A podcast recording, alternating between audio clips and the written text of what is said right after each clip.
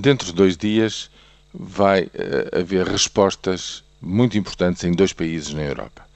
Na França, para perceber qual é a dimensão da vitória de uh, Hollande e dos socialistas, por um lado, na Grécia, para saber se é uma uh, trajetória de continuidade ou de ruptura aquela que o eleitorado grego vai desejar para si uh, nos próximos tempos. Daí dependerá seguramente, digamos, a calibragem da resposta ao nível global para duas reuniões muito importantes. Em primeiro lugar, a reunião do G20 na próxima semana, na qual todo o mundo está à espera de uh, respostas claras, uh, fortes politicamente, decisivas, de ataque à crise das dívidas soberanas na Europa. Em segundo lugar, a segunda reunião muito importante é justamente o Conselho Europeu de 28 e 29 de junho, no qual essas respostas têm que transformar-se em propostas.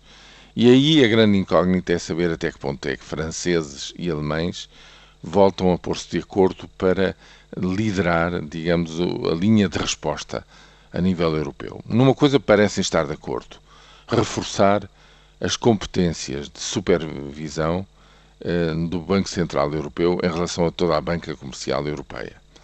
Eh, reforçar essas capacidades em detrimento da Autoridade Europeia Bancária, que terá falhado rotundamente, no caso espanhol, nomeadamente, nos seus stress tests do ano passado.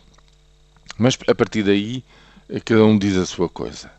Uns querem eurobonds, outros não querem, uns querem uma versão mais aguada eh, de emissão de, de, de eurodívidas, Outros uh, opõem-se, dizem que é uma, um caminho de facilidade esse que está a ser proposto e, portanto, quando ao mesmo tempo se fala em união orçamental e união política, um, estes, uh, esses termos têm que ser devidamente definidos e não estão definidos. Na boca da senhora Merkel dizer que é preciso mais Europa, que é preciso dar um salto em frente uh, na construção europeia e no avanço para uma União Europeia mais coesa, não sabemos exatamente esse passo em frente, em que chão vai cair, o que é que ele significa exatamente. E é justamente essa incógnita que está a desestabilizar o mercado da dívida pública, com sua incidência, sobretudo, nas taxas de juro da Espanha e da Itália nos dias que correm.